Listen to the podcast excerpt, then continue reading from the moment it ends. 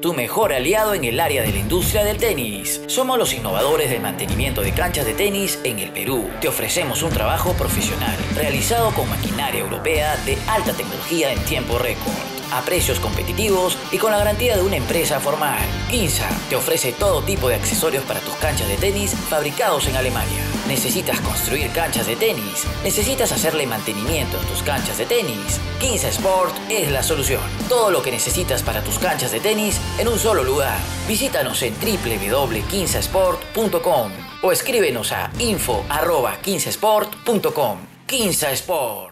Amigos de Tenis al Máximo, tengan todos ustedes muy buenas noches. Un placer encontrarnos con todos ustedes a través de esta edición de viernes aquí en el programa.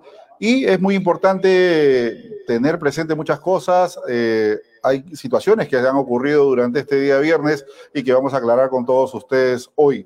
Pero eh, viene desarrollándose con sumamente muchos, eh, digamos, resultados sorpresivos dentro del US Open. ¿no? Vamos a hablar también más adelante de, lo que es la tercera ronda que viene eh, desarrollándose todavía, acaba de ganar Nova Djokovic 6-3, 6-3, 6-1, ¿no? a Jan Lennart Straff, el alemán, y con ello pues avanzado y va a enfrentar a Pablo Carreño Busta. Más adelante vamos a ver todos estos temas.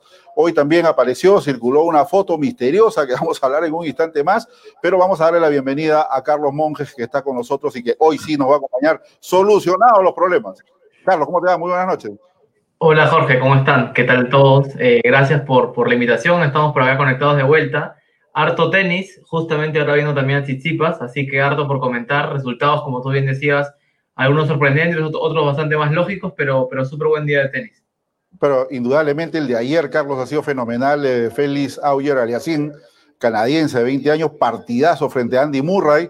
Luego en el segundo segmento del programa vamos a ver analizando algunos, algunas imágenes que tenemos al respecto. Hoy también te queremos anunciar de que eh, va a estar con nosotros Percy Suazo este personaje histórico del tenis peruano, que es un emblema, no solamente del tenis, ojo con esto, Carlos, hay que tenerlo muy presente, él ha pasado por diversas generaciones del tenis peruano, pero también es un emblema del cuadro blanquiazul de Alianza Lima, 25 años dedicado a todo lo que ha sido la atención médica en el cuadro de Alianza Lima, y hoy vamos a estar con Percy para que nos cuente todas esas anécdotas de cómo llegó, cómo se salvó de caer conjuntamente con los potrillos en el Fokker, porque Percy era el designado para viajar en ese vuelo, pero no fue y, conoceremos los detalles. ¿Tú qué más recuerdas, Carlos, de, de, Percy Suazo al frente del tenis peruano?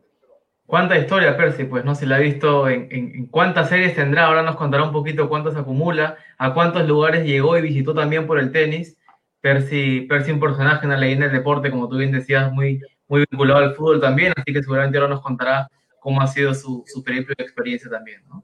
Bueno, tú eres hincha de la U, eh, yo soy hincha de Sporting Cristal, Percy Alianza Lima, pero en fin, el, fútbol integra, une, ¿no? Eso es lo que debe hacer el deporte siempre. Así que Percy nos va a comentar eh, mucho más el día de hoy. Así que 8 y 10, 8 y 15 de la noche, vamos a estar conectados con Percy Suazo, que ya está, ya, ya está, también por ahí ya me dicen que ya está. Vamos a hablar con Percy. Pero bueno, hoy se han dado hechos eh, principales. A ver, en el programa anterior hice un comentario acerca de lo que ha sido la participación o el viaje de Juan Pablo Varillas a Estados Unidos de Norteamérica, que ha venido entrenando en Miami, que no alcanzó a entrar a la burbuja, etcétera. La gente de repente ha malinterpretado o ha malentendido lo que he dicho.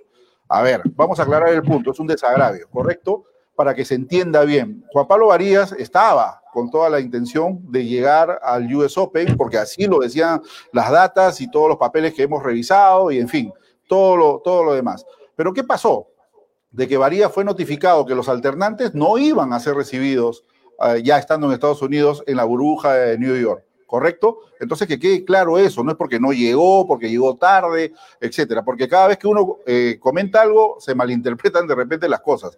Entonces no ha sido porque Varías no llegó ni llegó a destiempo ni nada por el estilo, porque simplemente hizo el corte eh, el, US Open y se dijo y se notificó de que iban a tomar como alternantes a los doblistas con mejor ranking en singles. Eso lo hemos dicho, ¿correcto? Entonces que quede clara esta aclaración eh, en forma de desagravio para que se entiendan las cosas y ya el tema varía en Estados Unidos, quedó cerrado y hay que poner toda la buena vira para que nuestra primera raqueta nacional pueda llegar de la mejor forma a Europa y poder competir en este, en este Challenger 125 de Provence en Francia que se va a iniciar el día 7. ¿Qué opinas al respecto, Carlos?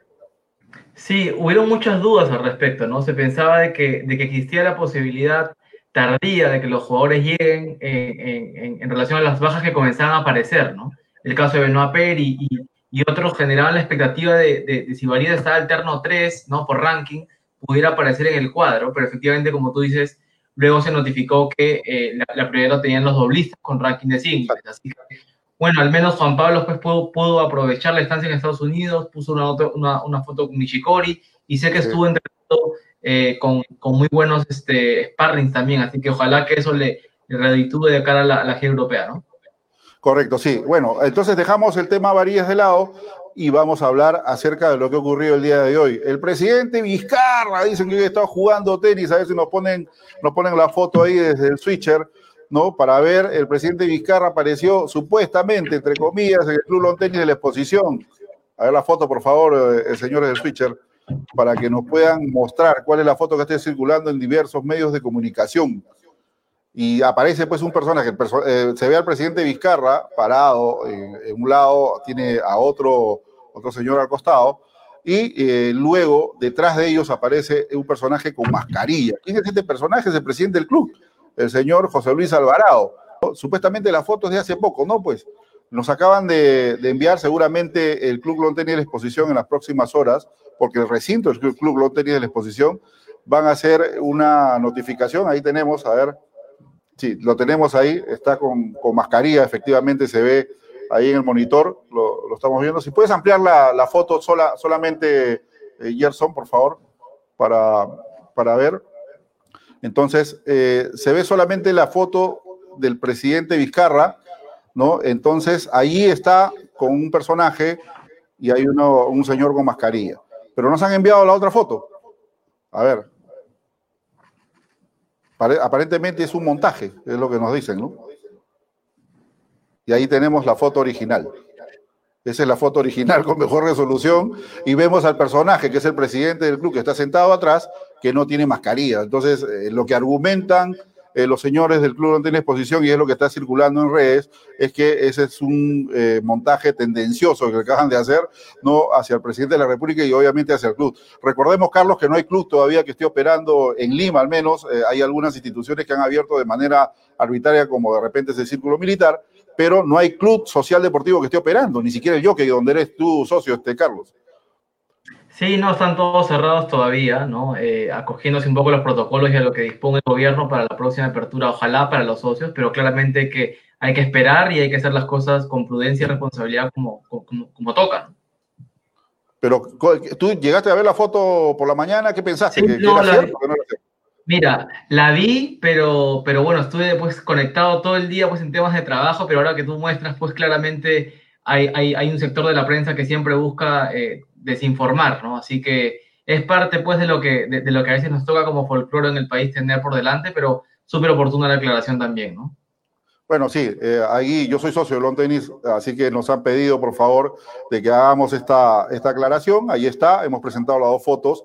La foto original, que creo que ha sido del mes de febrero, si no me equivoco, es una foto de febrero antes de la Copa Davis o a fines de enero, y no es una foto actual. La foto actual que han puesto, obviamente le han puesto mascarilla al presidente del club, ¿no? Así que hay mucha gente que todavía tiene tiempo para hacer estas cosas, pero tampoco estamos defendiendo ni nada por el estilo al Estado, ni al club, ni nada. Cada cual se defiende solo, simplemente como medio de comunicación responsable, estamos nosotros haciendo esta aclaración, esta salvedad para que la gente no caiga en, Internet, Carlos, circulan muchas cosas y lamentablemente hasta los medios de comunicación no se toman la molestia de confirmar la fuente para eh, tratar de dar una información veraz y exacta como tiene que ser, ¿no? Sí, bueno, absolutamente, ¿no? Eh, al final, para, quienes tienen y tenemos eh, como la oportunidad de comunicar, creo que toca hacer lo que uno puede. Así que si es que estás tú, tú brindando esta información, Jorge, y la información que tienes tú es la que te entregó el club, claramente es la correcta, así que ojalá que pueda también replicarse y, servir como aclaración. Correcto. Bueno, y otro, otro tema que se ha dado el día de hoy ha sido pues un comunicado de la Asociación Argentina de Tenis, por acá me la, me la pasaron, Espera, vamos a ver si la localizamos, mil disculpas con, con el uso del celular. A ver, ahí me dice Gerson que lo va a poner en, en, pantalla, ¿no? Si lo puedes abrir, Gerson, para poderlo leer, por favor. A ver, dice lo siguiente, vamos a poner las gafas. Dice, la Asociación Argentina de Tenis, a través de una carta firmada por su presidente Agustín Caleri, elevó formalmente al gobierno de la ciudad de Buenos Aires el pedido de habilitar la práctica de dobles en todos los clubes de Cava a partir del 5 de septiembre. Imagínate, Carlos, el peso que tiene Agustín Caleri, ¿no? Para afrontar directamente a las autoridades como la máxima cabeza del tenis argentino. Hay muchos problemas todavía en ciertos sectores de la, Argentina, donde hay muchas instituciones que todavía están cerradas de acuerdo a la gravedad de la pandemia y cómo va avanzando, pero están tratando de viabilizar que el tenis es un deporte seguro, es sano, se protege muy bien y están tratando pues ahora de que la práctica del de dobles entre en acción nuevamente en la Argentina, ¿no? Opiniones. Sí, sí, bueno, ha sido bastante polémico, ¿no? Eh, hubieron muchas marchas en Argentina, en, Buenos Aires y en distintas provincias de, Argentina exigiendo y pidiendo la reactivación del tenis, ¿no? Como bien sabemos, es un deporte que dentro de, los, de las posibilidades y riesgos es, es, el que menores tiene, ¿no? Eh, junto al golf, un otro. Entonces, eh, sí sé que en Argentina hubo mucha polémica alrededor. Ojalá que lleguen a, a, buen puerto y que el tenis se pueda continuar reactivando, ¿no? Bueno, sí, veremos eh, qué es lo que ocurre. Mientras tanto, aquí en el Perú todavía siguen las prácticas de eh, lo que está autorizado mediante el IPD, que son los deportistas de alta competencia, el equipo peruano de Copa Davis, el equipo FedCat y algunos juniors. Solamente están entrenando a un solo turno en el predio de la Federación Deportiva Peruana de Tenis. No, no hay eh, otro turno por la tarde porque por la tarde entendemos que hay arrendamiento de canchas a partir de las 4 hasta las 8 de la noche, si no me equivoco y solamente el fin de semana, el día sábado, solamente porque ya sabemos que los domingos está bloqueado. Tú, Carlos, eh, que también eres un asiduo deportista y que siempre te gusta jugar al tenis, eh, ¿has tenido la oportunidad de ir a estos eh, sitios públicos donde se están alquilando canchas o todavía nada? Sí, pude ir hace algunas semanas a la liga. La liga tiene también implementados protocolos de, de, seguridad, la liga de aquí de Sur. Imposible conseguir cancha. Estuve llamando desde el miércoles y, anda todo saturado, ¿no? Y claramente con el domingo cerrado, eh, la, demanda por cancha es mayor. Así que sí, la liga, luego por ahí alguna lesión que nos, que nos mandó a casa a descansar un poco, pero, pero sí, pude ir algunas veces a la liga y en general todos los protocolos bastante bien llevados, ¿no? Un punto importante, como cuando tú llegaste, cómo, qué, qué, percibiste? O sea, cuando llegaste a la liga, cuéntanos un poco la travesía de qué es lo que pasaste hasta llegar al campo de juego. Mira, yo llegué y en la puerta eh, temperatura, ¿no? La, medición de la, la, medición de la temperatura, el gel antibacterial en las manos, la desinfección de calzado, el llegar a, la zona de caja, digamos, de recepción, con, acrílicos bastante bien habilitados, ¿no? Líneas de distancia, te informaban en qué, cancha y te, y te pedían que estés atento al timbre. Habían habilitado un timbre que, permitía el tránsito entre quienes salían y quienes entraban para que no se junten en el camino, ¿no? Entonces, eh, eso funcionó bastante bien, ¿no? Sí, por ahí ciertas oportunidades como de señalizar un poco mejor en, las bancas y, en las, y en las zonas de descanso, pero en general, eh, las veces que, que, estuve por ahí, Jorge, sentí que todo estaba funcionando bastante bien. Correcto. Y al momento que llegas a la, a la cancha, eh, la mascarilla te la retiras, cuánto tiempo es el que tienes que estar en el campo, eh, te obligan a desinfectar las bolas, eh, de repente la net, las bancas, ¿cómo, ¿cómo están tratando este tema? Mira, no, yo cuando fui con una persona que fuimos a jugar singles, bueno, cada quien pues tiene los protocolos personales y de casa que lleva también a la, a la, a la cancha, entonces igual manteniendo distancia, retirándonos la mascarilla, guardando al menos dos metros de, de distancia entre, entre jugador y jugador, cada quien llevó sus propias bolas, esa fue una decisión más, más nuestra, ¿no? Y, un poco también promovida por, por, por, la liga. Eh, jugamos y cada vez que íbamos a sentarnos era un poco responsabilidad nuestra mantener distancia, un sorbo de agua, mascarilla, el descanso natural y luego volver a jugar, ¿no? Este, sí había también como, como, como bastante libertad en cuanto a las medidas que uno propio toma. Entonces también al final somos personas adultas y sabemos qué, qué, qué, podemos y qué debemos hacer y qué no. Así que eso. Claro. Bueno, eh, queda claro, ¿no? Entonces es una locación segura, al igual que el centro promotor de Miraflores. San Isidro también nos ha dicho que están cumpliéndose estrictamente los protocolos. En la punta también, que tienen dos canchas, también están cumpliendo eh, estrictamente los protocolos. Y para de contar, porque no hay más canchas públicas, ¿no, Carlos?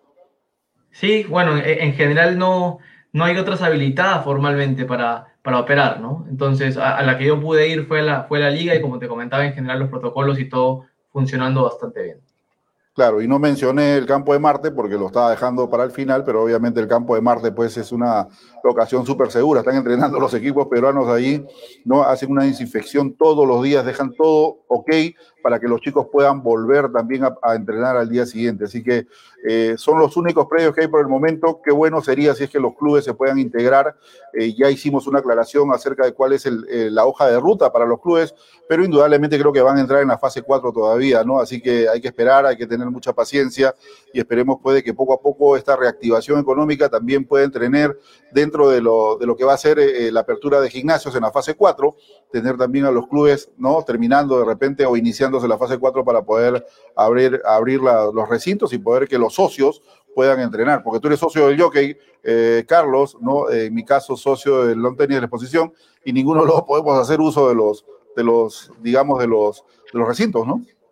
Sí, las instalaciones cerradas, ¿no? Una pena porque, porque sabemos que se viene trabajando, veíamos hace, hace algunas semanas, tuve la oportunidad de escuchar a Eric Enríquez, quien, quien estuvo por acá contando un poquito de lo que se venía trabajando, Así que bueno, esperar paciencia, creo que hay, hay, prioridades eh, y claramente toca esperar un poco más, así que simplemente ser pacientes y esperar que cuando se pueda volver volvamos de forma segura, ¿no? A ver, acá nos está llegando un mensaje por vía, eh, perdón, YouTube. Nos dice Julio Rosas Álvarez, creo que como se juega sin mascarilla es peligroso cuando se pasan las bolas a las otras canchas, ya que todos juegan sin mascarilla. En La Molina hay un montón de canchas abiertas Straninsky, Liga de la Molina, Acapulco, Las Lomas, etcétera. Bueno, este es un tema que ya es una regulación, no es de que nosotros lo digamos, ya hemos cansado, nos hemos cansado hasta la saciedad de hacer denuncias públicas, que hay academias que están abiertas, que están operando sin protocolos, etcétera. Pero esto ya depende del gobierno local, en este caso los municipios, ¿no? A través de su oficina de fiscalización, son los que eh, son los encargados indudablemente de tratar de poner el control respectivo. Y como lo habíamos dicho, no sé si tú pensarás igual que yo, Carlos, los profesores también tienen que trabajar, de algo tienen que vivir, pero si eh, hay, ¿quién verifica si es que efectivamente se están cumpliendo los protocolos como se tienen que cumplir y si es que no hay menores de, de 14 años, mayores de 65? Ese es un tema ya tangible, ¿no? Sí, no, absolutamente. La gente necesita trabajar, la gente tiene que trabajar, ¿no? Este, detrás de los goleadores, los profesores hay familias. Entonces la gente necesita trabajar. Eh, entonces es importante que, ojalá pronto más lugares puedan tener eh, los permisos y la formalidad para poder operar, porque, porque detrás de cada persona hay una familia, entonces hay que también saber con eso, pero buscar que las cosas confluyan y que, y que, se otorgue como las licencias y garantizar espacios seguros y saludables. Bueno, y una de estas alternativas de descongestionar un poco este, este ambiente de los predios públicos sería pues que los clubes puedan eh, aperturar sus, sus recintos y que sus socios puedan llegar a, su, a, sus propios recintos, que es donde pagan para hacer uso pues, de las instalaciones, ¿no? Ojalá que el, gobierno pueda evaluar, porque no hay una evaluación concreta con respecto al tema, ¿no? Producción también estaba viendo el tema de los gimnasios, etcétera. Entonces no hay, eh, digamos, una conjunción de ideas. Caso G Club está recurriendo a la Asociación de Clubes, que van ahora a ser vistas por los presidentes de cada recinto. Entonces veremos cómo, cómo se articula el tema, pero mientras que no haya una autorización, no se va a poder trabajar con respecto a este tema, así que veremos qué ocurre más adelante. Vamos a la pausa comercial, porque ya me dicen que tenemos a Percy Suazo enganchado en el tema. Pausa y volvemos. 15 Sport, tu mejor aliado en el área de la industria del tenis. Somos los innovadores del mantenimiento de canchas de tenis en el Perú. Te ofrecemos un trabajo profesional, realizado con maquinaria europea de alta tecnología en tiempo récord a precios competitivos y con la garantía de una empresa formal. Kinsa te ofrece todo tipo de accesorios para tus canchas de tenis fabricados en Alemania. ¿Necesitas construir canchas de tenis? ¿Necesitas hacerle mantenimiento en tus canchas de tenis? Kinsa Sport es la solución. Todo lo que necesitas para tus canchas de tenis en un solo lugar. Visítanos en www.kinsasport.com o escríbenos a info.15sport.com. Kinsa Sport.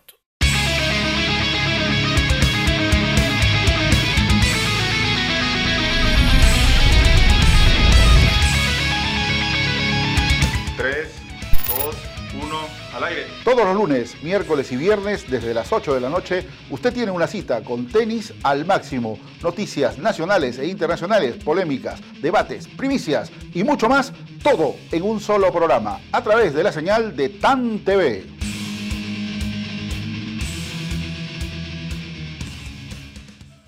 Bueno, retornamos a través de Tenis al Máximo por la señal de TAN TV,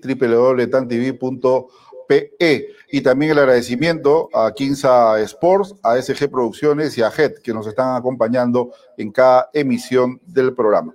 Bueno, como habíamos eh, hecho el anuncio respectivo, y ya estamos eh, hablando hace rato con Carlos, vamos a darle la bienvenida al gran Percy Suazo, personaje histórico de nuestro tenis nacional y también un ícono dentro de lo que es eh, la historia del Club Alianza Lima. Percy, ¿cómo estás? Muy buenas noches, bienvenido al programa. Muchas gracias, eh, este, Jorge, eh, por esta invitación. La verdad que me agarraste en el cuarto de hora para, para afectarte. Sabes que yo, así bueno, no me gusta este tipo de actividades. Eres poco tecnológico, Persia, pero el, ánimo y las ganas siempre son las de seguir adelante, etcétera. Y siempre eres un hombre luchador, eso lo conocemos desde hace muchos años. Eh, estoy con Carlos también, que está nuestro eh, habitual comentarista, está con nosotros. Tu saludo, Carlos, para Percy Suazo. ¿Qué tal, Percy? ¿Cómo estás? Qué gusto verte, qué gusto verte por, por aquí. Hace, hace un par de años que pasamos por consultorio, así que qué gusto verte por acá. ¿Qué tal, Carlos? Gusto saludarte. Igual. Bueno, Percy, a ver, iniciemos esta, esta charla. A ver, vamos a, vamos a entrar a un diálogo eh, tenístico y un diálogo futbolístico, de las dos partes, porque tú tienes el corazón partido, como se dice. Pero bueno, es importante saber lo que tú vienes desarrollando a través del tenis. ¿Hace cuántos años empieza tu romance con la raqueta, Percy? Oh, la verdad que creo tres décadas, si no me equivoco. ¡Wow! Sí, sí, desde el. Eh, 99 a 80, que inicio con Jaime Isa, que él me invita a participar primero como trainer personal de él a una Copa Davis y después ya integrándome al equipo nacional. Correcto, de 79 80, wow. ¿Y cuántas, cuántas generaciones de tenistas han pasado por tus manos, este Percy? Bueno, hasta ahora creo que cuatro, si no me equivoco. Cuatro. Generaciones, sí. Wow. ¿Y tú has llegado a estar en la época de, Fernando Maineto, ya cuando estaba acabando la, carrera y, bueno, la transición se hicieron ahí. Creo que también Jaime se integraba al equipo en ese tiempo, ¿no? Sí, Jaime, yo, yo cuando Jaime ya está en el equipo, eh, aún todavía permanecía este eh, Pablo, también lo invitaban a la Copa y estaba ya este, Carlos y Laura, Alejo Aramburú, eh, bueno, y después Tato, ¿no? Tato Noriega.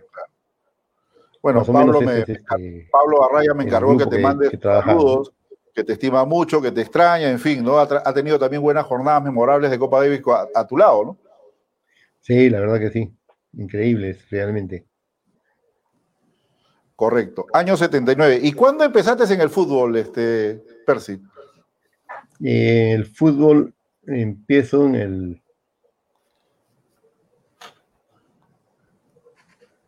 En el año 84. 84. cinco años antes que el tenis. Wow. Carlos, ¿alguna pregunta para Percy?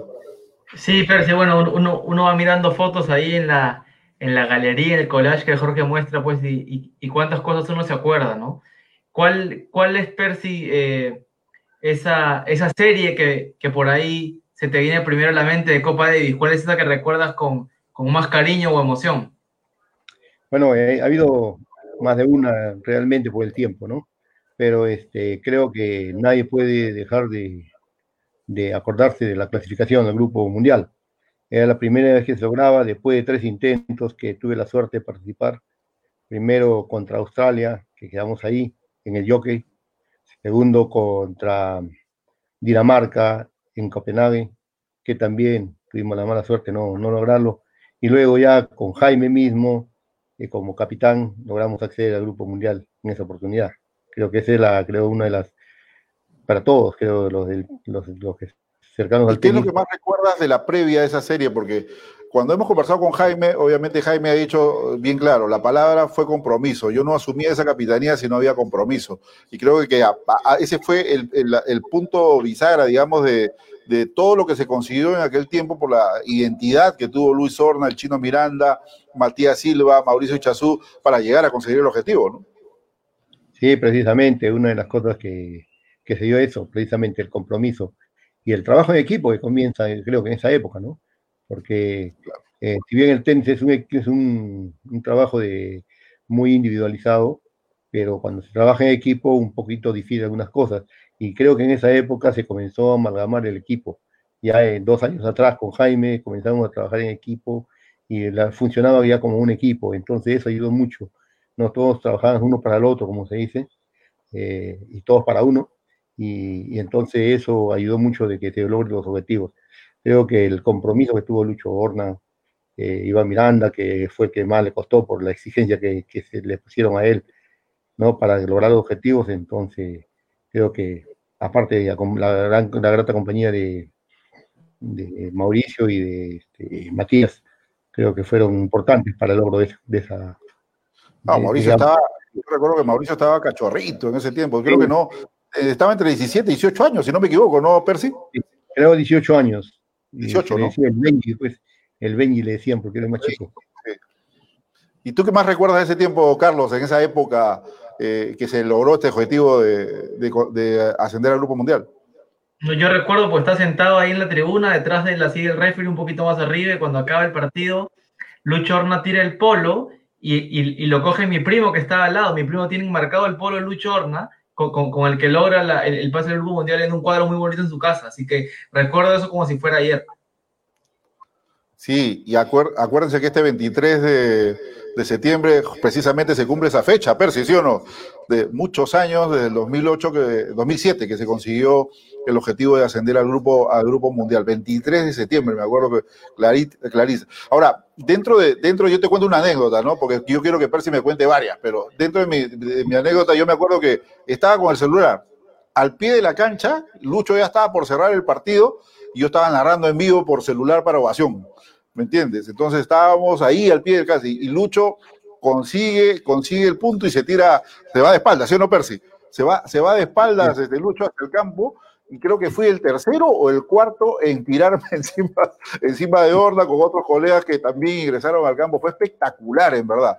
Esa sensación ¿no? de, de sentir que estás entre los 16 mejores del mundo no tiene, no tiene descripción, en verdad. Al menos yo lo sentí de esa manera. ¿Cómo lo sentiste tú, Carlos? ¿Cómo lo sentiste tú, Percy, que has trabajado al lado de los, de los chicos?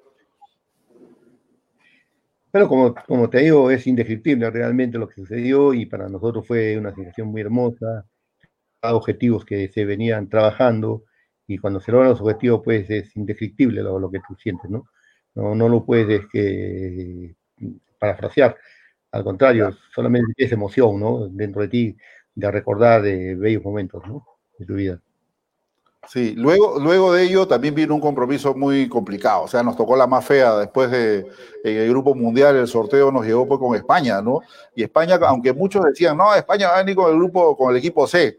Bueno, España era España y estaba con los mejores jugadores del momento, ¿no? En ese tiempo, eh, Emilio Sánchez Vicario, un caballero al cual conocí aquí en el Perú, ¿no? Vino pues este, con Fernando Verdasco, Tommy Robredo, con eh, Nicolás Almagro, y Feliciano López. Imagínate ese equipazo, ese equipazo, Carlos, ¿sí o no?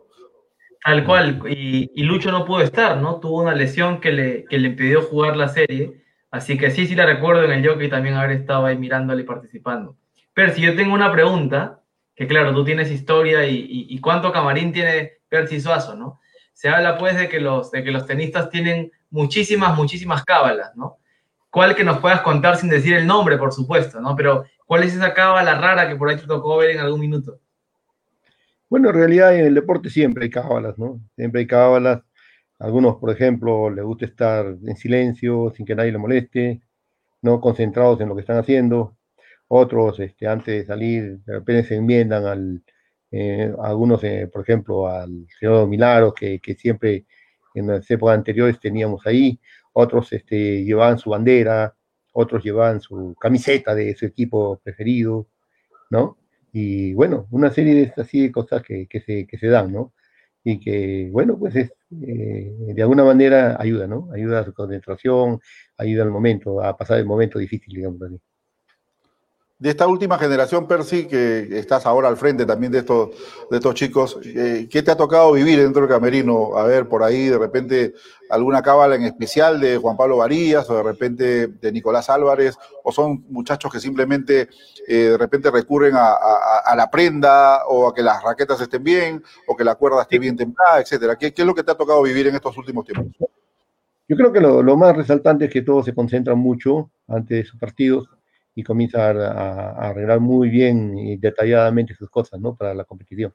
Yo creo que es lo más resaltante de este grupo, ¿no? Que todos están ahí metiditos, como se dice, en su, en su concentración para los partidos, ¿no? Tanto Varías como Álvarez, como Sergio, todos se concentran bastante para este tipo de actividad. Y bueno, creo que ese es lo que, eh, no hay lo que había antes, ¿no? En algunas cosas. Antes eran cuatro jugadores, ahora son cinco.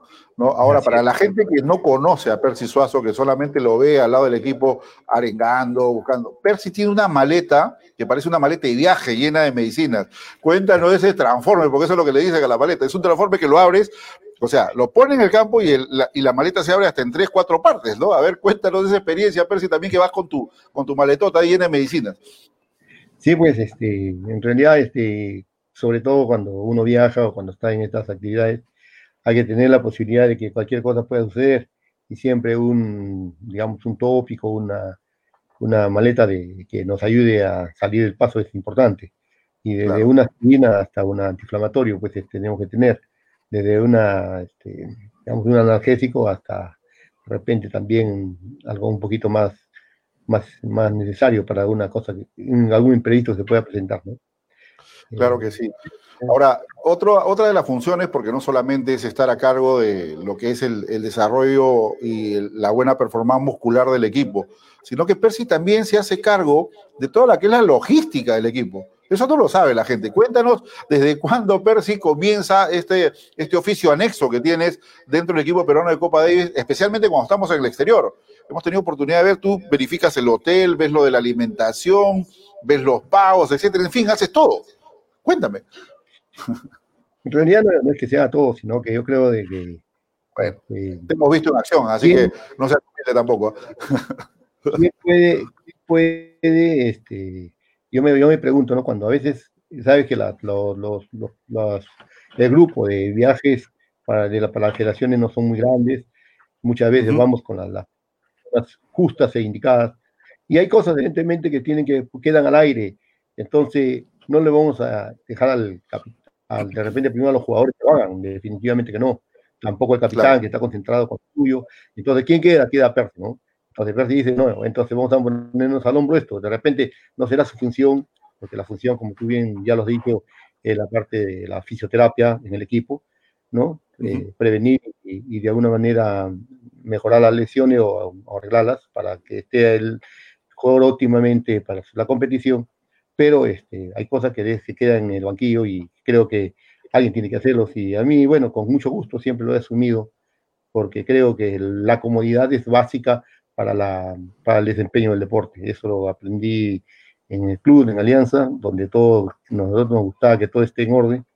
Y este, bueno, pues yo también lo hice en el tenis, ¿no? Donde en, en Alianza hay un en el fútbol hay un jefe de equipo y uno al jefe de equipo le, está atrás, ¿no? Oye, falta esto, falta el otro, falta el otro, y él tiene que ocuparse las cosas. En este caso no hay un jefe de equipo, entonces yo mismo tenía que actuar para que, para que las cosas se den, ¿no? Y bueno, y esa es, esa es simplemente una acción muy, digamos, este, superficial que uno realiza para la comodidad de los jugadores, ¿no? ¿Qué es lo que más te preocupa dentro de un camerino peruano, Percy? ¿Qué es lo que tienes que tener, pero así? Ok, para que todo salga bien. como dicen los chicos, este, ya que va a cambiar, ¿no? que esté todo en orden, la verdad, que esté todo en orden. Que, que no que haya la comodidad y el espacio suficiente para que todos puedan desenvolverse y no estemos muy hacinados a veces, porque ha tocado el momento de estar hacinados en algunos lugares, ¿no? Y buscamos siempre dar la solución. De repente una sala exterior, etcétera, etcétera, pero siempre hay una posibilidad.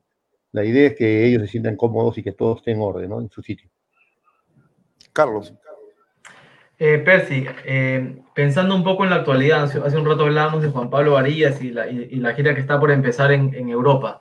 Eh, ¿Cuánto has visto tú, que, está bastante cerca pero si evolucionar a Juan Pablo en el último tiempo, ¿cuál podrías sentir o, compartir que es como la principal evolución de Juan Pablo? Bueno, yo, yo este, evidentemente, si entrar a lo técnico, porque no es mi campo, este, hemos visto de que Juan Pablo está pues, este, en un ascenso bastante grande y yo creo que muy meritorio por el, por el trabajo. Yo creo que en esto, en esto es una persona que trabaja bastante y busca enmendar los errores que tiene, mejorar su técnica de repente, pero bueno, como te digo, lo técnico yo no, no lo toco, pero este, sí este, se ve las ganas y de seguir adelante de lograr, para lograr sus, sus objetivos que tiene, ¿no? Y no solamente él, en, este, en esta pandemia, por ejemplo, hemos visto, hemos trabajado, con, estamos trabajando con el grupo, este, y chicos pues este, que están trabajando, ¿no? Conner, está Panta, está este, eh, eh, Merino, ¿no? Está este, también este, Sergio, Sergio trabaja duro también. Entonces, ellos están trabajando duro para poder ver la posibilidad que se abra el circuito, digamos, o las posibilidades que ellos puedan competir, estar ahí en la competencia y estar en un nivel óptimo para poder desenvolverse y, seguir desarrollándose en lo que ellos hacen, ¿no? En el tenis. Claro, Percy, yo recuerdo, a ver, no sé si es 2009, serie en Paraguay, ¿te acuerdas o no? A ver. Paraguay, lluvias, vendieron los partidos el sábado, terminamos jugando lunes, si no me equivoco. Se jugaba la final del grupo 2 ¿no? de, la zona americana y Perú pues dio el batacazo en Paraguay, pero eh, el día que se tenía que jugar el, dobles terminó eh, con una lluvia torrencial que no paró pues hasta el domingo al mediodía, que nos pasaron de outdoor a indoor, ¿no? ¿Te acuerdas? Sí, así es. Ahora, ¿qué es lo que... Pues. Hubieron varios problemas, porque a veces la gente no sabe esto, a veces no sale tampoco. Eh, generalmente cuando un equipo es visitante, porque también esto lo tiene que conocer las personas que nos siguen, eh, la preferencia del visitante es tener el, mejor camerín, ¿o me equivoco? Sí, eh, evidentemente que sí, como una regla de cortesía en el tenis, el mejor camarín siempre debe ser para, este, para el visitante. Bueno, pero esto es relativo, porque siempre se esconden las cosas, ¿no? Te ponen oficialmente un par de camarines y que ellos no, a veces los locales no lo usan. Alguna vez lo hicimos nosotros, creo también nosotros, ¿no? Pero este, en, general no lo hemos hecho. En general lo han hecho, hemos tenido dificultades fuera, pero bueno, siempre nosotros solucionamos, todo se soluciona, no hay ningún problema. A las adversidades se da la solución. Y, siempre, bueno. Eso es lo que me gusta de ti, Percy, porque eres un tipo que no te hace problema. Si te un rincón pequeño, tú lo organizas de la mejor forma. Y dentro de esta eliminatoria con Suiza, me ha quedado clarísimo que eres un hombre que efectivamente solucionas las cosas, no te haces problemas, lo adecuas tal cual. Es más, este, eh, el, camerino, el camerino peruano con esta eliminatoria contra Suiza era el más pequeño, era, obviamente los suizos tuvieron el, mejor camerino, pero no te imaginas, Carlos, lo que hizo Percy dentro, dentro del camerino. Fue increíble. Tenía, a ver, lo voy a describir, tenía su, su enfriador de bebidas, su bicicooler, tenía sus muebles, tenía su televisión, en fin, ahí. Y a los chicos no les faltaba absolutamente nada. Había café pasado, habían este, granos secos, había guaflera, en fin, había de todo. Y eso es gracias a siempre el cuidado y la atención que tiene Percy con los chicos. ¿Qué es más, a ver, qué es lo que más te pedían los chicos dentro de esta eliminatoria contra Suiza, Percy? No, yo creo que es lo básico, ¿no? Lo básico es eso. Tener siempre sus frutos secos, sus frutas, sus frutos también, frutas eh, y nada más. Después, este, todo en orden, ¿no? A veces cuando se trabajaba largo, había que tener unos sándwiches ahí, porque tú sabes que cuando se trabaja largo, pues hay que ir ingiriendo un poquito de algo, algo para que el estómago no, no llame, ¿no? Entonces se va comenzando a ingerir unos pequeños sándwiches así, entre, entre descanso y descanso de repente, ¿no? Así. O sea, no sé si te acuerdas cuando vino a España. Justo estamos recordando hace poco con, con Tupi y con los chicos, y veías a España trabajar ahí 6, 7 horas en el campo, ¿no? Y que ellos, ¿qué comían? Ellos cada tiempo comían, este, tomaban este, frutas, tomaban frutas secas, comían sándwiches, pedazos de pollo, espagueti, etcétera, etcétera, ¿no? Eso lo hacían eh, trabajando, no lo hacían, este, no paraban para comer, nada por el estilo se entraban a las 10 de la mañana y salían 4 o 5 de la tarde, ¿no? Y entonces eso es una lección de vida que, evidentemente se aprende y que los chicos también poco a poco se les trata de... ¿Y qué recuerdas de, los playoffs de Israel en el 2008? Ah, los playoffs de Israel. Bueno, cuando fuimos a Israel, sabes que fue un, un, este, un clima bastante grande, bastante caliente. Creo que la, la, este, la temperatura estaba por 38, 40 grados, ¿no? Y chocó bastante, pues. Los chicos, ¿eh? los chicos en el primer fueron muriendo poco a poco, uno por uno, de golpe de calor a cada uno, ¿no? Uno, dos, tres chicos por lo menos este, sufrieron ese golpe de calor. Pero bueno, es parte de lo que había que vivirlo. ¿no? Yo me acuerdo, yo me acuerdo que, eh, tú te acuerdas de los, bueno, en ese tiempo todavía, y sí, actualmente el problema que hay en Medio Oriente, ¿no? Entonces, la eh, Asociación Israelí de Tenis, Carlos, para que sepas, puso un par de osos rusos enormes que no se despegaban del equipo peruano, eran los chalecos que tenía eh, el equipo peruano hasta cuando estaban en el campo. ¿ah? Mismo presidente de la República se paraba uno a un lado y el otro al otro lado de la cancha y no se despegaban de Perú para nada. También esa rigidez también la tenían porque ya yo no, yo estaba obviamente alojado en otro lado, Percy, pero eh, estuve presente en Israel. Eh, también esa rigurosidad tenía la seguridad también en el hotel. Sí, todo, en todas las 24 horas del día. En realidad que nosotros estábamos este, operativos, eh, la, la seguridad estuvo completa.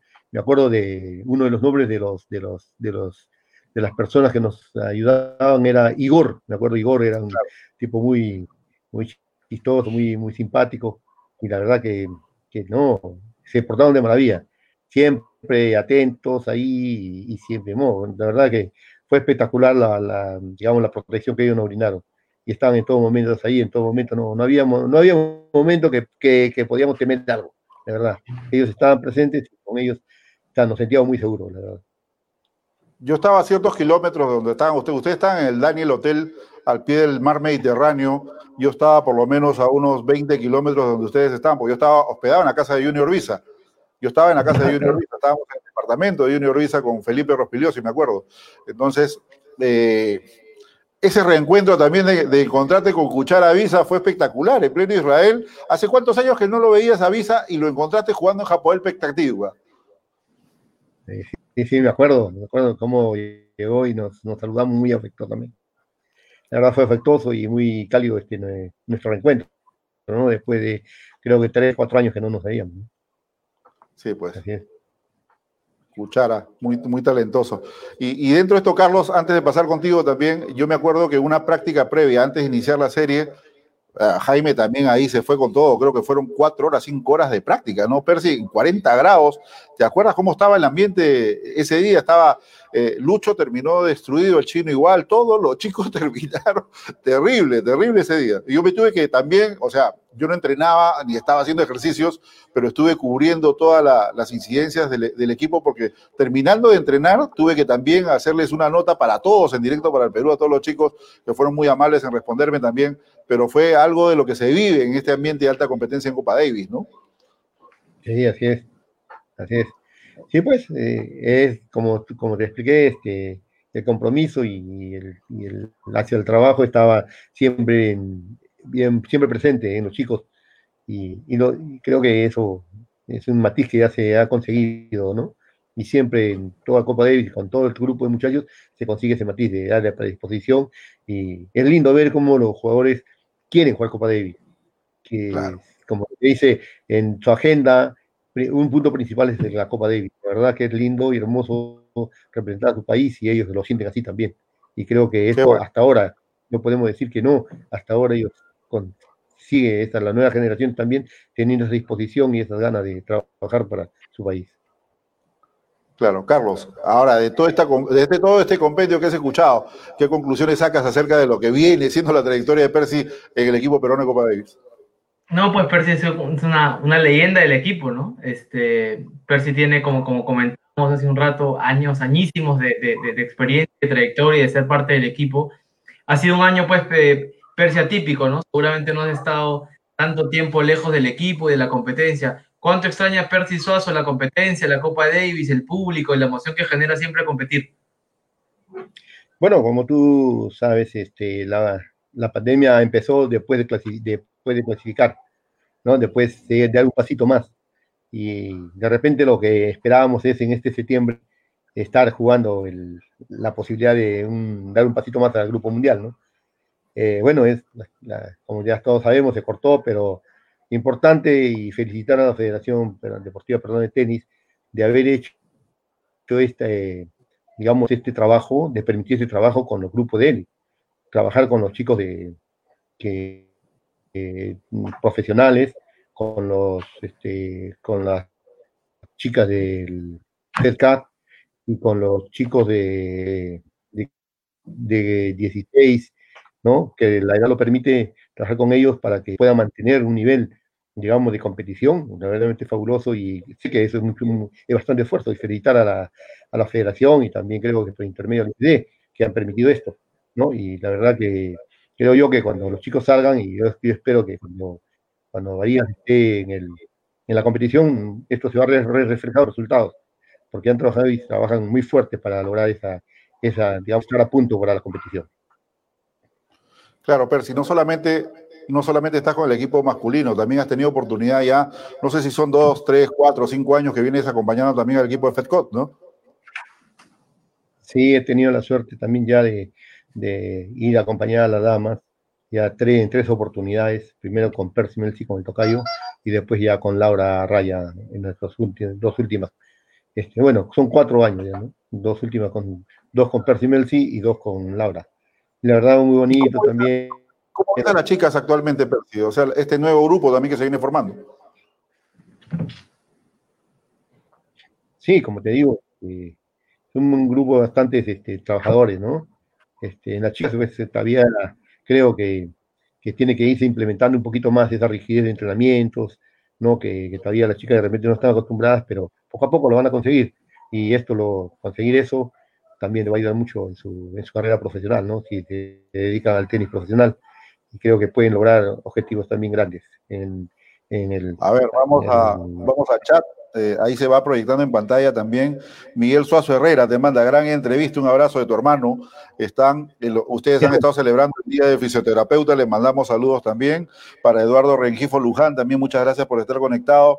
Víctor Raúl eh, Bardales, excelente. Eh, Cacique Yagrone, lo mejor de lo mejor. La gente de Leancita también está, también, ah, de Persia. Ricardo Keria Suazo, grande Percy, Dante Castro, un abrazo para él, también viene eh, ahí con muchos nombres, este, Dante Castro de eh, Verdaderos Amantes del, Tenis, nos pone buena Jorge Salinas trayendo al maestro de maestros, imagínate, ¿ah? ese cariño de la gente, Percy, Cindy Guapaya Chauca, gracias Percy por arreglarme mi pie, me dolía mucho, te pone. y aquí también escribe, ah, ahora sí me va a decir que él también es parte del equipo.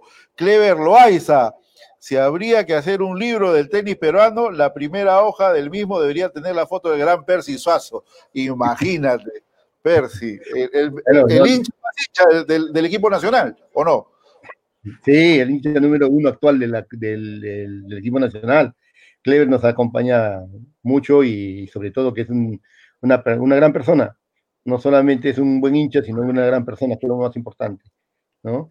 Y el grupo lo ha cogido mucho a él, convive un poquito con él también, en los límites que se pueda, ¿no? Pero la verdad que es importantísimo, importantísimo en todas las series este, ver a Clever ahí, y es muy grato también para todos los muchachos, todos los estima, ¿no? Este, es más, la mucha estima con Clever ha sido este, la, puso este, eh, Sergio, ¿no? Le regaló en los Panamericanos su, su camiseta, ¿no? Y eso realmente es mucho, dice, dice bastante, ¿no? bueno, y, Clever, querer por los chicos porque sienten ese respaldo. Clever deja el trabajo, deja lo que está haciendo y donde va Perú, Carlos, a donde va, sea de local o sea de visita, está presente Clever que hemos tenido coincidencias con Clever en varias series fuera de, nuestro país, y no solamente con los chicos, también estuvo en la última FedCat de, de Chile, si no me equivoco, ¿no, Percy? Sí, sí, estuvo acompañando también en la FedCat, exactamente. Así es en Chile. Qué bien, qué bien, caramba. Es un, es un verdadero hincha.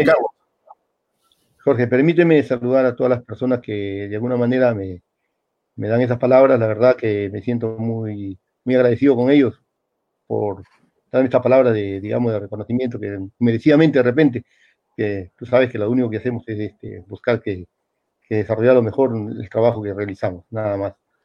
Y gracias, a todos y eso es lo que la gente sabe reconocer. Carlos.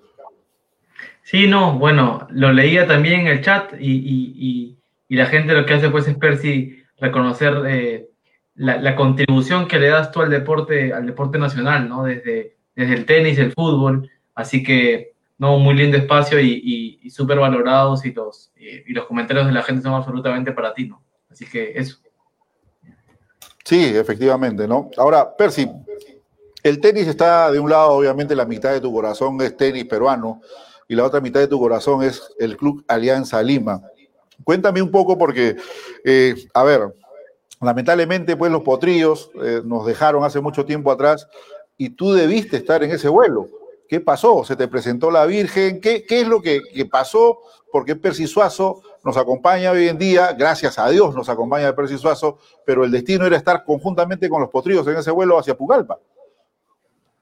Bueno, este, Jorge, no es muy grato recordar estas cosas, evidentemente, pero sí, evidentemente que sí, este, gracias al, digamos, a que me casé el día 7 de diciembre y la tragedia fue el 8, ¿no? Claro. Este, cambié de fecha y bueno, porque teníamos la ilusión de, de contraer matrimonio en la iglesia San Francisco, en la, Palomita, ¿no? Entonces, y se nos dio la, idea, la, se nos dio ese, esa posibilidad, pero para el día 7 de diciembre. Así que cambiamos y, se dio. Bueno, Dios lo quiso, no, no fui yo ni, mi esposa, fue, fue Dios que quiso que, continuemos eh, adelante, ¿no? Bueno, aclarado el tema, porque muchos nos preguntaban, ¿no? ¿Qué pasó con Percy? Bueno, está Percy mismo lo acaba de decir, cuál fue el factor de que no subió al avión, pero ¿qué es lo que más recuerdas de esa hermosa generación que tuvo el equipo del pueblo, mi querido Percy? Lo que más recuerdo es el, espíritu de trabajo que tenían los chicos, los potríos. Un grupo, si bien es cierto, este, un poco polémico, digamos así, porque hablaban mucho que los chicos eran muy desordenados, muy fastidiosos, muy, este, muy intranquilos, digamos así. Pero al momento de trabajar, trabajaban duro, muy fuerte. La verdad que en eso era, era su característica. Como decían, este, en el entrenamiento de broma decían ya, hay que votar todo en el entrenamiento, para estar así a, 10 puntos del día, el día domingo, decía, ¿no? Por ejemplo, y eso es la característica que tenían los chicos, los potrillos. Trabajaban duro y parejo todo, la, todo el entrenamiento para estar en óptimas condiciones para el partido. ¿Y quién era, quién era el más fregado de, esa generación? A mí me habían dicho que Casanova o este, Escobar o Pechito Parfán. ¿Quién de los tres era el, más movido por ahí? No, ellos no eran los movidos. Aldo, Aldo Cabero, este, Después estaba por ahí, este, bueno, tres, cuatro personas, pero no ninguno de los que no he mencionado. en realidad ah, no eran ellos. Ellos más bien eran un poquito diferentes de los grupos, ¿no? Así es, junto con Caico, ¿no? Pero, los, los más fregados era pues este, este, como te digo, Aldo Cabero, Colibrí, estaba este, eh, este chico, ¿cómo se llama?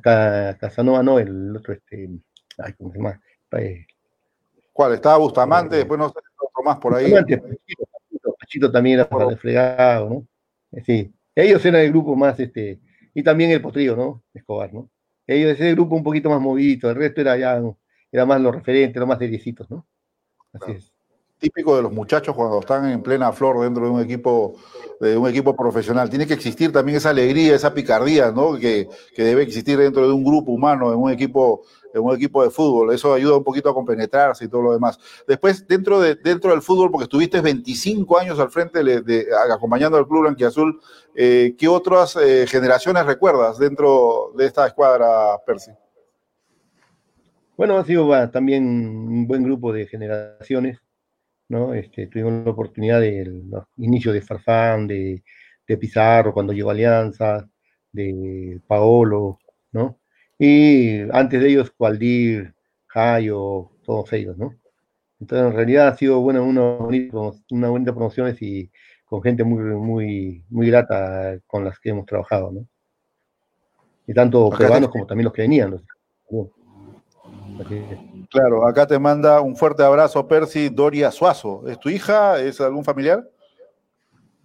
Ah, de repente y mi hermana está viendo. Doris, Doris Suazo, también este, Miguel Suazo, tu hermano, dice, arriba Alianza.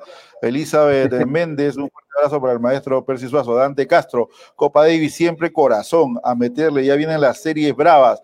Percy siempre serás un maestro para todos nosotros por la buena labor. Así que ese sentir de, ese sentir de la gente, Percy, y la verdad, eh, hay mucha gente que está identificada con, tu labor, soy uno de ellos, conozco cómo trabajas de cerca, hemos vivido muchas cosas dentro de grupos de, de, equipo de Copa Davis, especialmente fuera, fuera del país, y quiero, quiero agradecer eso públicamente, ¿no? Porque yo la verdad cuando una persona trabaja muy bien y tienes esa llegada con los equipos que han pasado por tus manos, siempre hay que saber reconocer el trabajo que uno desarrolla. Y de mi parte, al menos, sé, sé valorar y sé reconocer ese esfuerzo que tú le pones y sobre todo el cariño y las ganas que le pones a cada serie de Copa Davis.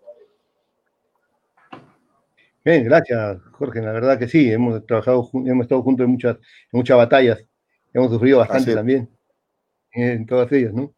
Y sí, pues es. es, así, hay que darle, hay que darle y es una, digamos, es la única, la, es, la contribución que nos toca dar a nosotros.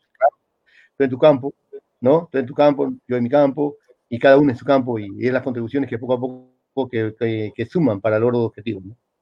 Ahora, ¿tú sientes que tienes, tú sientes que tienes cuerda para rato todavía con el equipo Davis? Di que sí. ¿ah? hasta, que, hasta que la federación y los muchachos lo permitan, estaré ahí.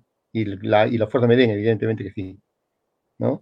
Qué bueno, Carlos. ¿Algo más que agregar? No, a, preparar, a prepararse nada más, Percy, y a, y a recargar porque sabe todas las anécdotas que se, que se, están contando ahí, están notando, están notando en el libro. Pero ah, por ahí alguien me pregunta, por interno me preguntan, ¿quién es el que te ha dado más trabajo en la serie contra Suiza, Percy? No, no, no, no hay, no hay, no hay, creo que no ha habido este, no, no hay este, no hay más trabajo. Todos son iguales, todas las, el trabajo es por igual, por igual en realidad, ¿no? Este, es diferente a que hay una... Al menos en el camerino no vi la famosa tina de hielo, la hiciste en otro lado. Ahí en el hotel, pues. de todas maneras hay, la regeneración y la recuperación es importante y uno de los factores que se usa para esa regeneración es la, el hielo. Y sí, en el hotel ha habido, ha habido con ellos. De todas maneras, no falta. Hasta que acá se regenerar. Es infaltable. Tú sabes, sabes Carlos, y, les cuento al público un poquito para que sepan también, ¿no? A ver, fuimos a México, Metepet, Percy se fue con el equipo, eh, bueno, ya estaban, y, yo era pues obviamente el, último en irme para eh, llegar y estar con el grupo. Y Percy me hizo llevar, ¿cuántas botellas de suelo me hiciste llevar Percy a, México? ¿Te acuerdas o no? Sí, sí, sí. Creo que fue una docena de botellas, ¿no? Una docena, pero llegaste con, llegaste con seis, ¿no? No, no, no, no, no. Me hiciste, llevar muchas botellas de suero y es complicado, ¿no? O sea, para llevar este tipo de, artículos médicos tienes que llevar factura, tienes que llevar una carta de federación. Y cuando llegamos a, llegamos a México, y yo estaba acompañado, estaba acompañado de mi hijo Hino, eh, en el aeropuerto pues nos agarra la policía. ¿Qué lleva ahí? No, señor, soy periodista, ¿no? Eh, esto lo estoy llevando de parte de la federación. Le cuento esta anécdota para que la sepa. Ah, sí, está llevando de parte, sí, su carta, su factura, acá está. Allá. Vamos a destapar la botella, ¿correcto? Para hacer una prueba, una prueba de, narcóticos. Ahora todas las botellas si quiere, le digo, ¿no? Ahora todas si quiere, pero no tiene absolutamente nada. Correcto, abrieron, pa, pa, destaparon, hicieron su prueba respectiva a la Sara. O sea, te veían, porque los policías son, son eh, digamos, tienen la parte de la psicología que también la trabajan muy bien y observan si es que te pones nervioso o no, ¿no? ¿Me entiendes? Entonces, eso es lo que pasa. Así que la policía mexicana fue muy astuta, ¿no? Nos miraron, nos estaban observando, así que nos poníamos nerviosos, ¿no? Ahora todas, si quieres, digo. Abrieron, hicieron su prueba y felizmente nada, pues todo tranquilo. Así que les dieron luz verde, pasó, pasó el suero, pero te digo públicamente, no te vuelvo a llevar más suero tampoco. cuando, lo requiera Perú, y no ha sido la primera vez, ojo, creo que en Bolivia también me llegué con suero, así que, pero bueno, es parte, es parte de el, equipo, en el equipo, a pesar de que uno va a hacer una, una labor este, periodística, tenemos que sumar, y si algo se quedó y lo tenemos que llevar, lo llevaremos, porque es así, ¿no? Y son parte de las anécdotas que reúnen también eh, en esta convivencia que hay con el equipo, con Percy, con el grupo, etcétera, ¿no? Así que es, es, es lo que uno vive y es la, sensación de ver competir a tu selección, de estar pendiente de ellos, de que las cosas salgan bien, de que se pueda hacer una buena serie y más, más aún cuando se gana de visita. Esa sensación es espectacular, como nos regaló la serie de Santa Cruz a 3.600, no, perdón, en La Paz, 3.660 metros sobre el nivel del mar. Nadie imaginaba a Percy, lo vi saltar a Percy eh, cuando le, cerramos la serie a Bolivia, Beretta ganándole de excelente forma a Hugo de Lien, lo propio hizo Juan Pablo Varías derrotando 7-6, 7-6 a Federico Ceballos jugando a esa altura y posteriormente en ese doble magistral entre Beretta Galdos fue espectacular contra Belén y Ceballos, una serie inolvidable para, para el tenis peruano. Y créeme Carlos, créanme, créanme chicos que los que nos siguen, cuando se cierra el punto, a Beretta lo veo saltar, creo, y mi hijo Gino chapó esa foto, capturó esa foto en el aire, la altura de Beretta creo que eran dos metros, dos metros y medio en el aire, qué tal brinco que se metió, y el otro que saltó fue Percy, Percy estaba así con los brazos arriba, saltando, y, y yo desde mi posición también aplaudiendo, celebrando, porque así se deben gozar los, los, triunfos peruanos. Y otro de que no me olvido que también dio el brinco fue Clever Loaiza, que estaba junto a ti, este Percy, y Mario Monroy también, ¿no? Así es, así es. Sí. sí, la verdad que anécdotas este, importantes. Bueno, gracias de todas maneras este, públicas a este, este Jorge por, por ese apoyo, pues. Pero cuando uno ve algunas dificultades y tiene la posibilidad de que alguien lo apoye, hay que echar mano, ¿no? Y, y bueno, las incomodidades se dan a veces, ¿no? Por eso no, ahora ya comiendo suero, porque las que abrieron, lógico, ya no servían.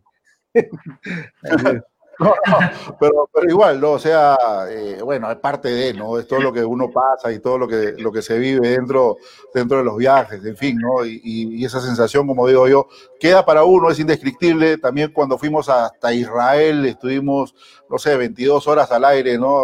Eh, eh, llegando hasta por allá, convivir con otro tipo de cultura, el calor, en fin, una serie de detalles pero es lo que el deporte nos hace llegar hasta estos rincones del mundo, ¿no? Llegar hasta el norte de África no es cosa sencilla, ¿no? Es tremendo, tremendo viaje que nos hicimos, pero eh, bueno, en ese tiempo no nos, no nos ayudó o no nos acompañó el resultado, pero creo que yo toda esa experiencia suma, sumó para todos, tanto para ti, Percy, como profesional, para mí también como periodista, y para todos los chicos, una serie más jugando con un país que jamás en la vida habíamos jugado, ¿no? Como, como fue Israel. Y son cositas que nos deja el deporte, son cositas que nos da esta, esta bonita profesión de, la prensa y ustedes están también acompañando al equipo peruano de Copa Davis.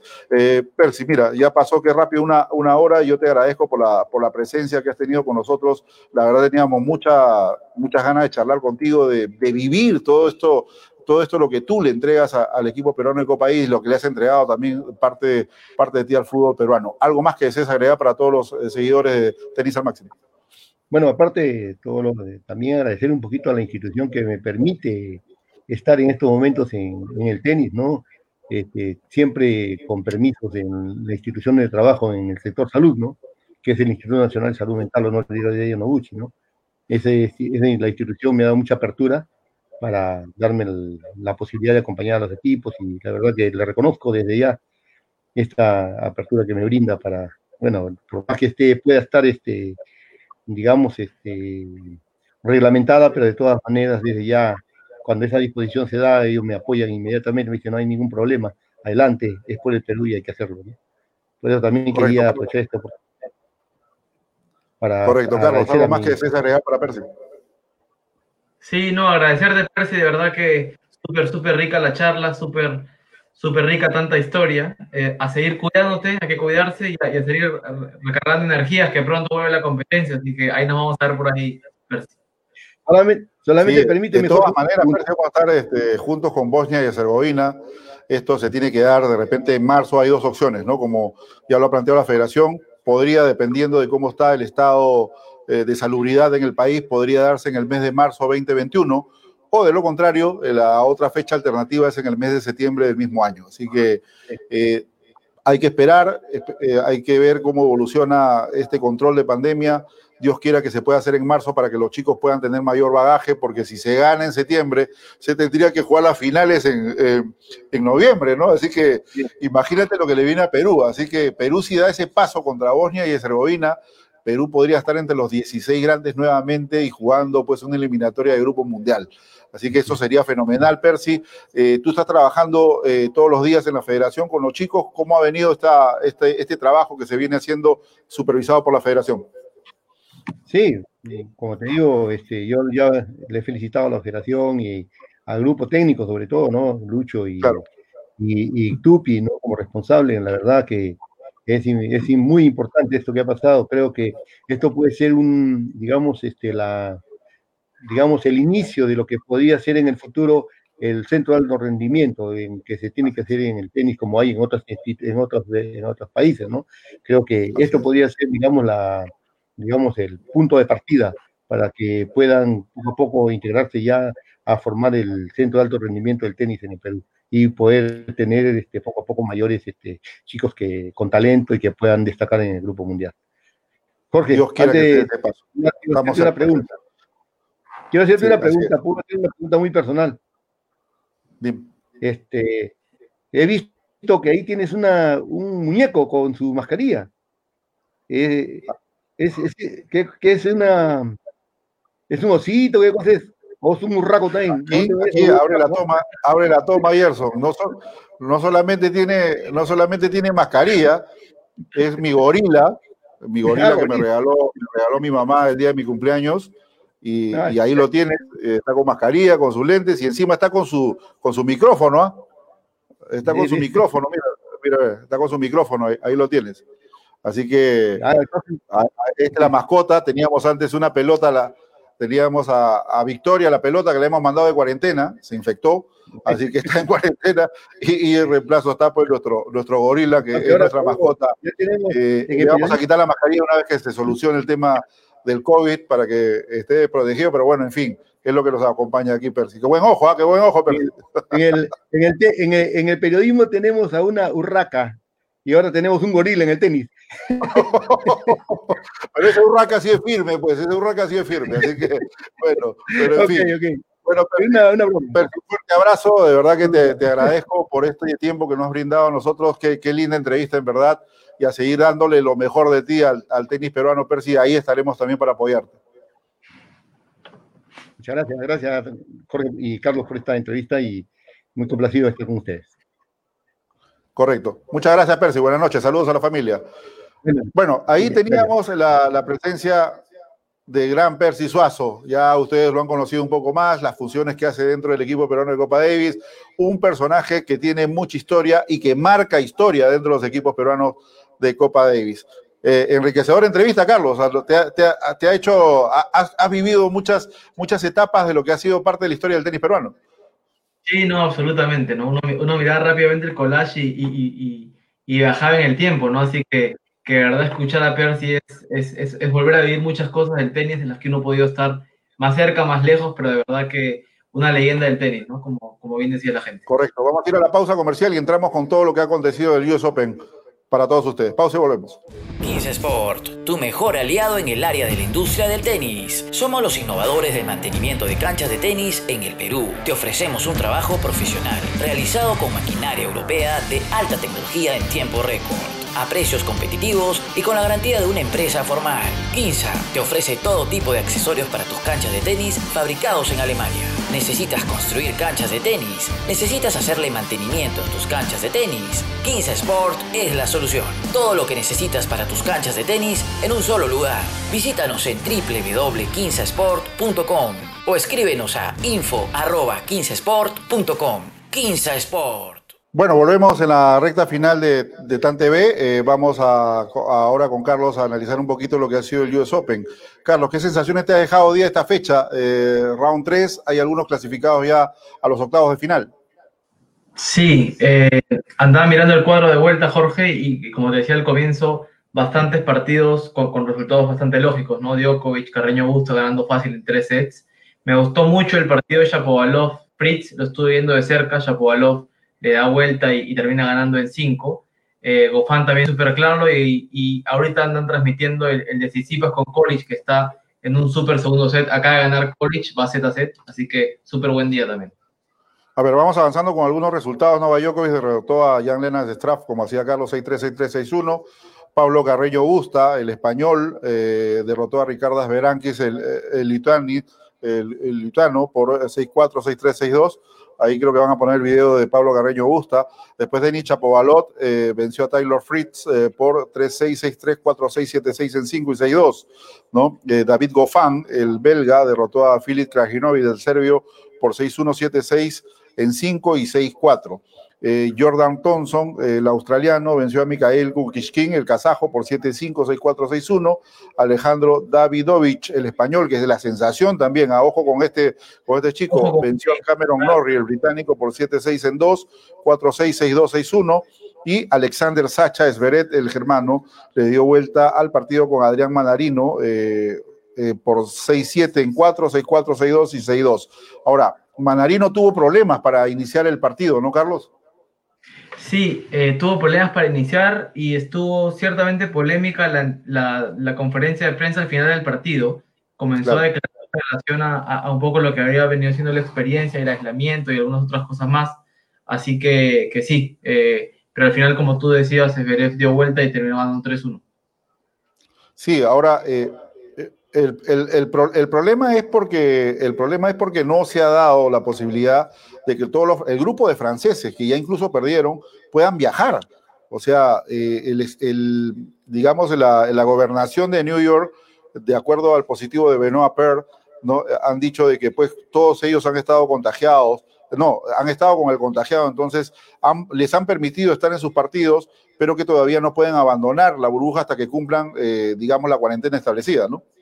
Sí, sí, sí, algo, algo así hacía referencia, escuchaba yo rápido la conferencia, pero sí estaba eh, un poco mostrando incomodidad porque tenía que, que, quedarse en la burbuja y no podía seguir haciendo lo que le correspondía hacer, que es volver a Europa seguramente para, para tomar parte de la, de la competencia que viene. ¿no?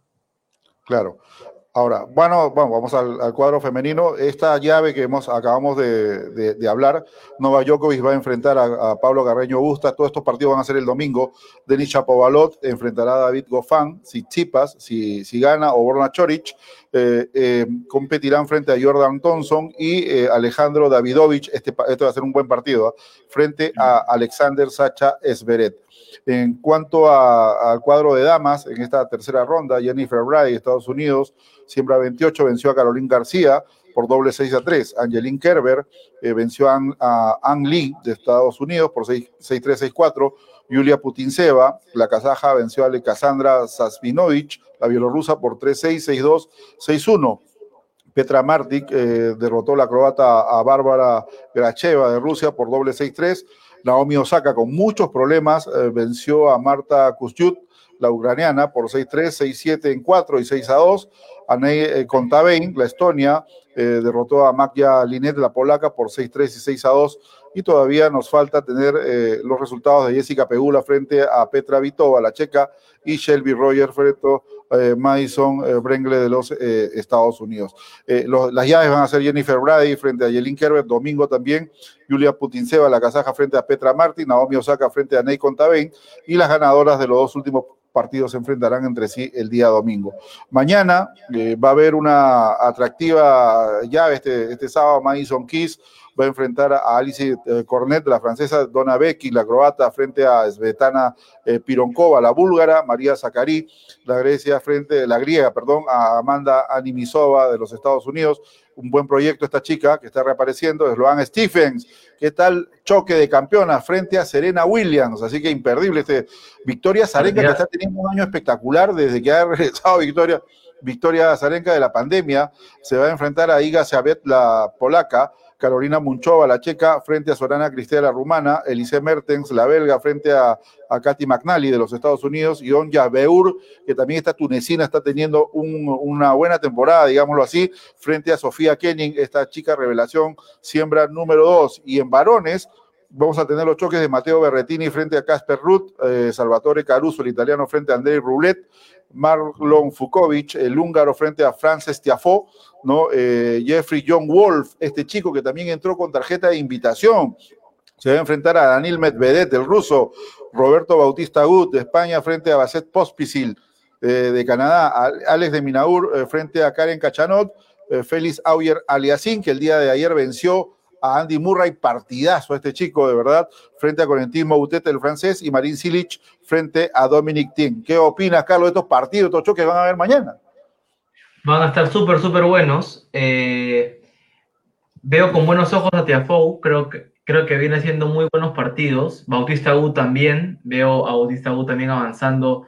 Eh, y, para mí el partido más interesante por, por, por un poco nombres y trayectoria va a ser el Silich Tiem, ¿no? Eh, vamos a ver cómo, cómo se para Silich mañana, tenía unas molestias físicas en los partidos previos, pero vamos a ver cómo, cómo va el partido, ¿no? Mucho ojo, mucho ojo que Félix Javier Aliasín estuvo jugando, si te acuerdas, el, el año que jugó en Perú, en los Futures del Jockey Club, este Carlos. 2016.